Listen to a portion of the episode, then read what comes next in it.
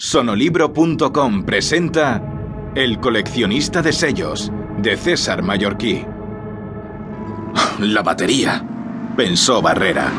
Se había descargado y él no había previsto tener otra de repuesto.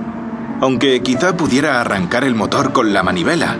Pero no, resultaría imposible mover manualmente los pesados pistones de aquel monstruo.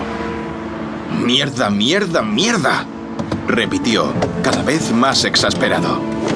Bajó del coche y pateó con irritación una rueda. ¡Mierda! Después de tanto tiempo diseñando hasta el menor detalle de aquel plan, ahora todo se venía abajo por una tontería. Respiró profundamente, intentando calmarse. El lejano sonido de unos disparos lo sobresaltó.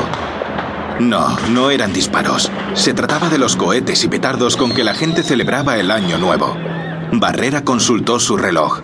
Era la una menos cuarto de la madrugada. Aquel primero de enero de 1939 llevaba 45 minutos instalado en los calendarios y por primera vez después de muchos años, ahora que el fin de la guerra estaba próximo, la gente volvía a celebrar con alegría una noche vieja. Sí, Madrid era una fiesta, pero no allí, en aquel barrio del extrarradio, solitario y oscuro. Barrera se apoyó en el capó del coche y permaneció unos segundos pensativo, considerando cuáles iban a ser sus próximos pasos.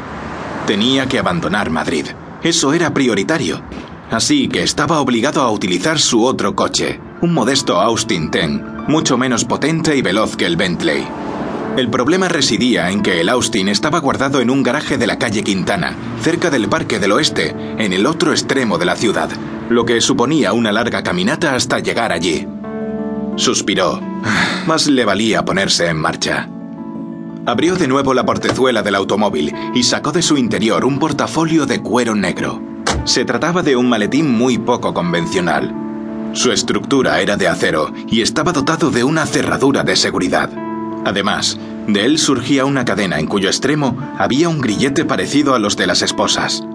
Barrera rodeó con el grillete su muñeca izquierda y lo cerró. Bajo ningún concepto quería separarse de aquel maletín, cuyo contenido iba a convertirlo en el hombre más poderoso del mundo.